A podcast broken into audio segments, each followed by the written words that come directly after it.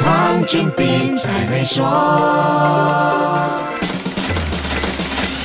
你好，我是黄俊斌。在迎接新一年之际，我们也需要关注一些政策的变化，这样在进入二零二二年的时候，才能够更好的管理自己的财务。最近就有一项关系到所得税的新条例，你跟我都不能不留意。根据这项名为《二零二一年金融法案》一零六 A 条文，内陆税收局可以在没有预先通知的情况下，直接向银行索取纳税人的银行户口资料。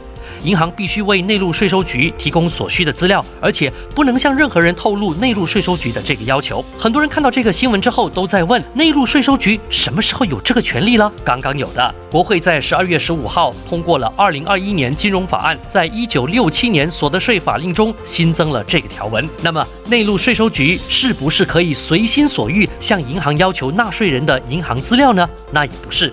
在一零六 A 条文下，如果当局已经向拖欠税款的纳税人提出民事诉讼，就可以行使这个权利。这项新条例赋予内陆税收局总监权力，为申请扣押令向银行要求拖欠税款纳税人的账户资料。简单解释，就是针对欠税务局钱不还和逃税的人。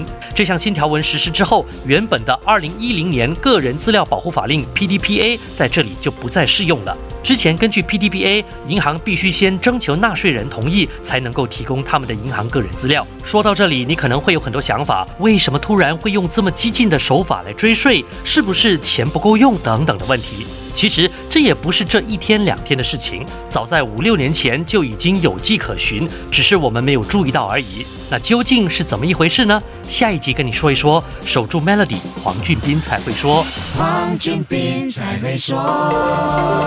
Maybank SME Digital Financing 让您轻松解决生意流动资金问题，只需十分钟就能得到答复。立即上 maybanktoyou.com.my/sme financing 申请。